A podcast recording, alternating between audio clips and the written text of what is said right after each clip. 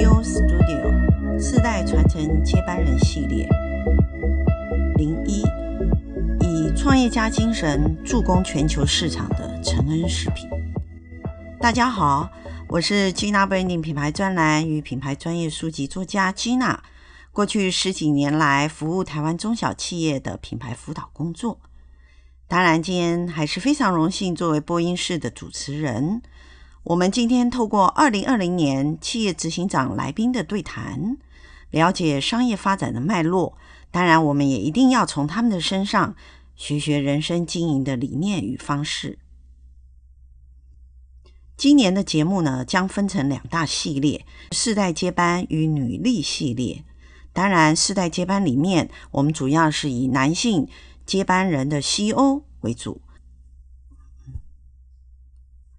在今年的履历系列当中，我们当然一定会邀请台湾企业的女性领导者，谈谈他们在企业中如何突围，如何在所有的产业当中建立他们不可抵御的西欧人的风范。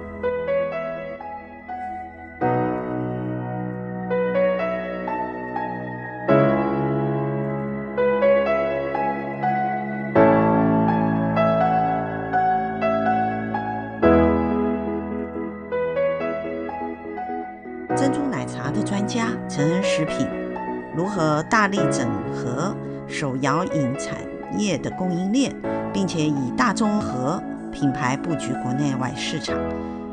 在去年更开始建设大中和智慧工厂，全面提升成安食品在上中下游的掌控度与拓展，并且将品牌的服务升级，以满足不断成长珍珠奶茶的全球市场。当然，在第二代的柳继胜总经理带领下，成恩食品未来将会如何创新产品，并且布局全球市场呢？我们来听听他怎么说。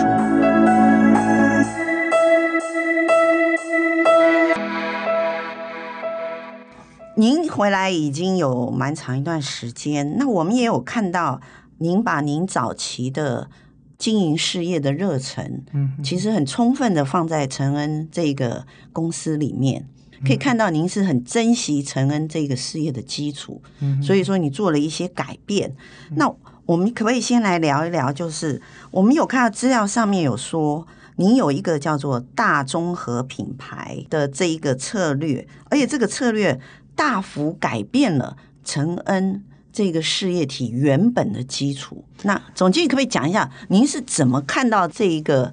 因为改变这件事，通常两个层面可以看啊，一个叫做机会，你怎么看到这个机会？嗯、第二个呢，是你怎么去承受这个挑战？因为它也是一个危机啊，机会就是危机嘛，你怎么去承受这个危机，然后进而把它转成一个很成功的机会？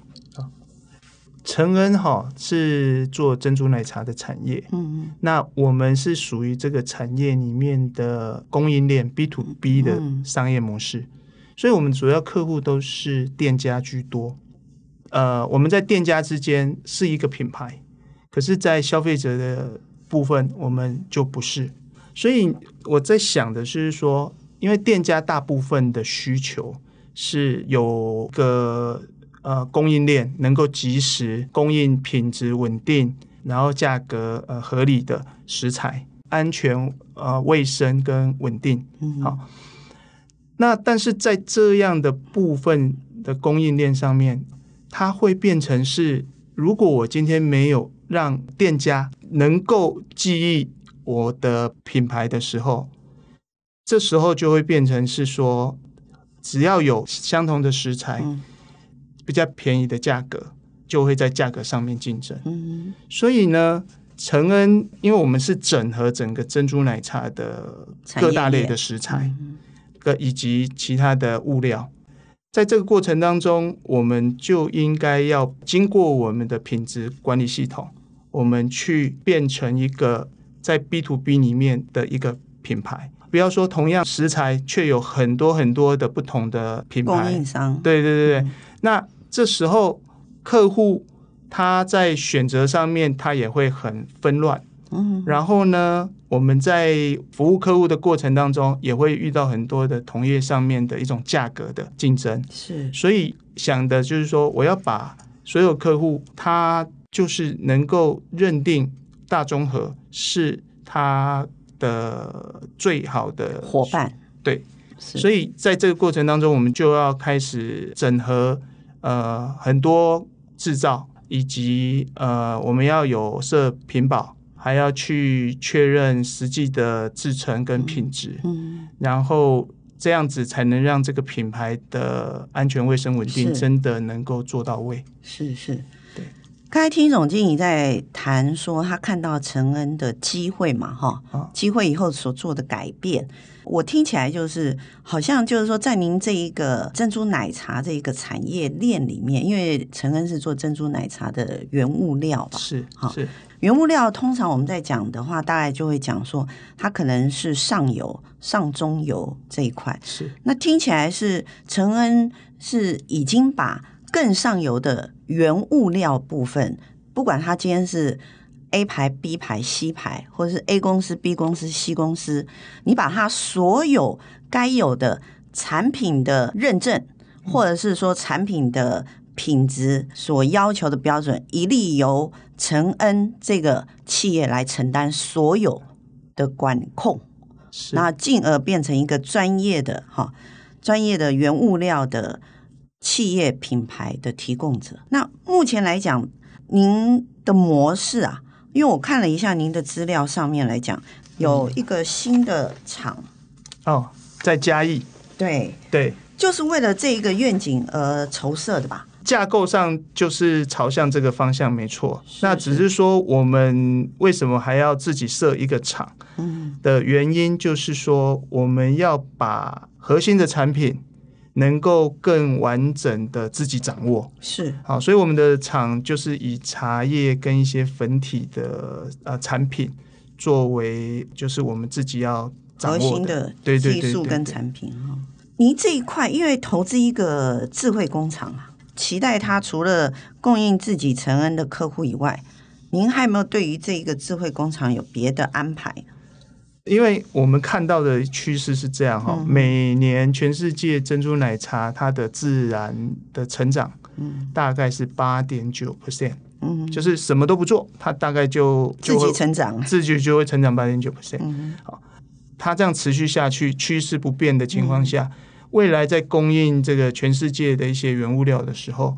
呃，我需要有一个比较大的自己的呃研发跟制造的基地来作业哈、嗯，所以这一块初步会这样设的一个呃主因是这样，嗯，但是当茶叶你做到一个程度的时候，你也可以供应其他很多延伸的东西，比如说零售的市场啊，就是茶包之类的，嗯、或者甚至现在也许呃所谓冷泡茶这一个。这个这个商品我也可以延伸下去，去生产相关的产品。是，对。所以其实你的呃这个智慧工厂后面的主力茶叶这件事情会是你很重要的产品，因为茶这个东西它有一定的历史跟它的学问。嗯。嗯，那你要呃每一年不同的季节各地的产地要供应这么大的量。它的安全、它的卫生稳定的掌握，就变得是呃一门学问。是，所以在这个过程当中，我们要怎么样呃确保它的这个稳定之外，还可以在这上面可以去做出一些符合呃，就是说消费者要的一些风味。那接下来我们再来聊一聊，就是台湾啊，看陈恩。自己在社群上面哈，或者在电商上，自己也投出很多的资源哈。有看到您有提到，就是说您怎么样运用阿里巴巴这个 B to B 的电商，带动你整个公司的转型嘛？然后，那目前在这一块来讲，电商电子商务这一件事情，目前在今年面对疫情之下，陈恩的状况如何？我我们早期哈，就是说先透过阿里巴巴的平台，跟呃各个国家的需要，就是开店的人去做一个连接。是，刚开始的呃，的确就回响很大。嗯，好，因为在那时候，在八九年前的时候，呃，可能这个产业还不是那么的容易接触了哈。然后那时候就会有很多呃客户会飞来台湾来找我们。嗯好，然后来学，学完然后他就回他的国家去开一家店。那这个是那时候的事。那这慢慢的、慢慢的过程当中呢，我们觉得说，如果每一个开一家店的客户都要大老远飞来这边，是，然后学完才回去开店，其实对他们的成本是很高的。对啊，因为他是个体户嘛，是是很高。然后包含他要进口也很难，嗯、所以。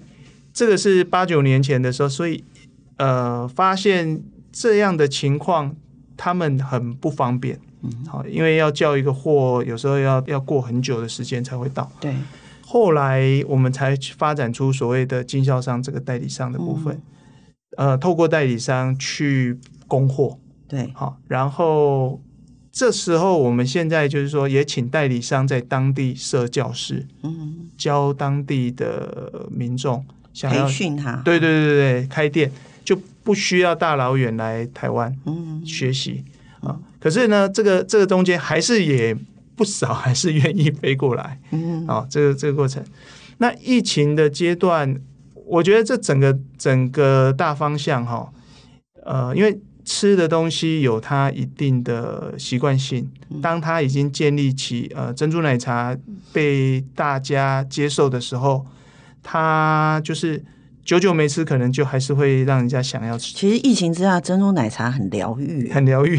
对对对对，反而可能，所以我我有些客户哦，他就是变成说，他观察到说，以前他的要要算的是翻桌率，嗯，因为国外大部分不像我们这种台湾都是外带式，是他们是设座位给客户坐，对。但是疫情期间反而翻桌率不是重点，是外带，嗯，外带的部分，他觉得。呃，他们的反馈是告诉我说，他们的客户这个外带外送的比例增加了，是，所以消费市场可能会改变，是。那这个东西对我们的好处就会会更大，嗯，就是它不再很局限在一定要在那个商业空间才能使用，嗯，它变成说它会慢慢像台湾一样，我我就外带走，或者我就直接呃让送来。我的办公室，我直接做使用，是对，所以感觉起来你们这一个产业哦，也是疫情之下逆向成长的一个，可以看到就是说，其实您在未来对于整个网络上面或社群上面的这个推动会更更加加力进去吧？呃，肯定的，这个就是说我公司在。未来哈，就是数位的转型，一定会在投入更多资源了。哦，不管在网络上的行销，或者是我们很多资讯的一种呃内部沟通也好，或者跟客户之间的资讯的沟通，可能也可以做得更呃更加及时，或者更加符合客户的需要。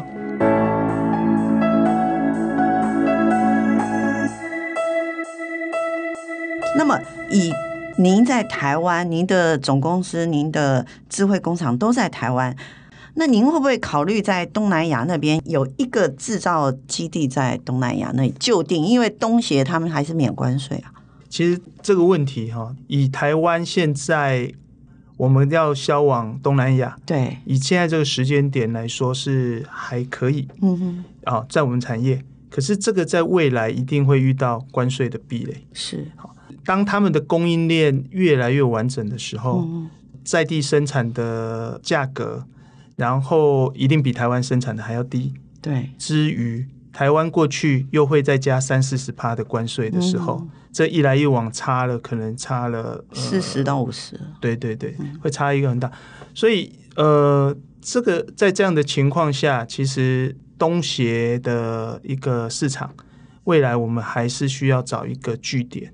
去做所谓的供货啦，嗯，好，但但是这时候就变成说，可能台湾这边的制造，嗯，它不是，可能最后会是往欧欧美、嗯，加拿大、澳洲或日本的市场去，是，那东协的部分会到时候如果遇到竞争的时候，就必须以当地的制造来供应，因为因为关税会吃掉太多利润了，太多的利润，而且有时候不一定是利润的问题，有时候是竞争力。对，就是客户最后的选择还是选择在地生产的。是啊，因为便利性，它还有一个便利性哈。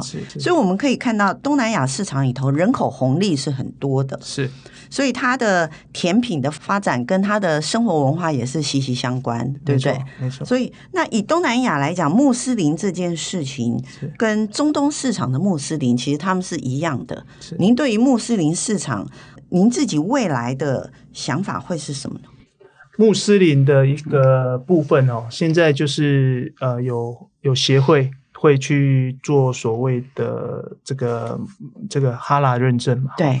那看起来就是各个国家也各自推自己的哈拉认证，像印尼它是木艺，然后那个马来西亚是 Jakin，嗯，好，那但是他们目前在看是有相通啦，嗯，所以我我们公司来说，我们因对于这个穆斯林的市场，我们是在申请这个木易的所谓的哈拉认证。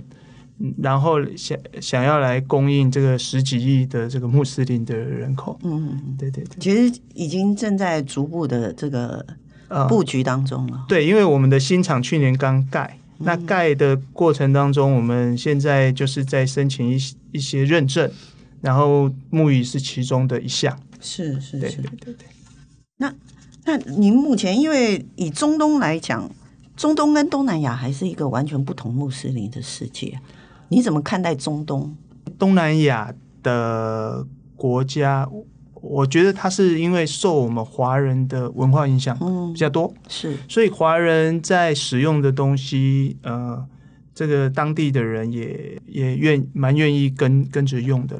那中东的部分，呃，我在看是说华人可能比较少，嗯、那所以在他那边他们的文化我们比较少。呃，比较不容易了解，嗯哼，好，所以然后他们也比较不了解我们的东西，是。像我们在杜拜参展过三四次，嗯，那很多这个这个中东地区的国家的买家来，都会、嗯、都会对我们的东西产生好奇，是啊，然后就会问说这是什么，嗯、然后我们就跟他说了，然后问他要不要试试看，他他他们吃完就会呃有的就。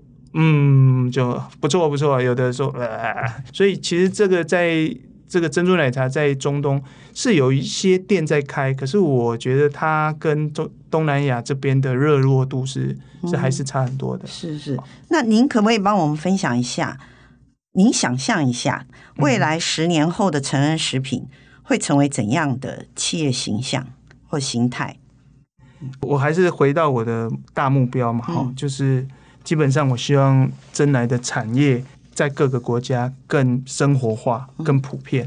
好，那再来的话，就是说我要创造出这样，我就必须在各个国家的那个代理商的伙伴也要能够更、更呃更多、紧密、更深。好，那再就是说人才的部分，要在在我们的企业里面，他要能够呃呃长长期的愿意待在这个部分。所以企业应该要让呃人才有一个愿景，有一个未来性，嗯，把这个企业不是只是当做工作，而是自己可以把它当做事业来经营。好，所以基于这三个，就是说这三个都有关联性的部分，承恩他未来也有可能去走到所谓的。呃，市场的这个集资的部分，好，如果它是一个持续有未来性的部分，可以要集合更多的、更多的这种资源，然后把人才能留下来，然后持续的去做，就是往国外的有有市场的部分去经营这样子。对，所以呃，总经理是觉得二零三零年的时候，成人食品。将会更国际化的企业，呃，这是一定要的，一定的嘛，哈，一定的，对对对。那如果经营上面如您所迈进之前，很重要就是您的人才板凳的储备会很用心的去经营。我们所谓人才板凳，就是指说板凳嗯哼，长板凳，对，好，比如说我今天要派我的员工去派到杜拜，是。好，也许未来你会呃跟另外一个可敬的对手一样，在某些重点市场，也许会有自己的分公司，对，要储备。那你的人才板凳就是我上面需要二十个。我随时出去二十个，我还有二十个坐在我的板凳上。是，好，所以您会非常关注人才的培训、培养，培养，然后也会鼓励您的员工在成恩食品事业体内当成创业。最后一个一句话就好哦，你面对十年后的你。你会给自己怎样的一句话？十年后，十年后的我是不是？嗯，就是二零三零。我们刚才已经问了哦，哦十年后的成人食品哦，所以十年后的总经理，啊、你要给十年后的总经理说，现在你要给他说什么？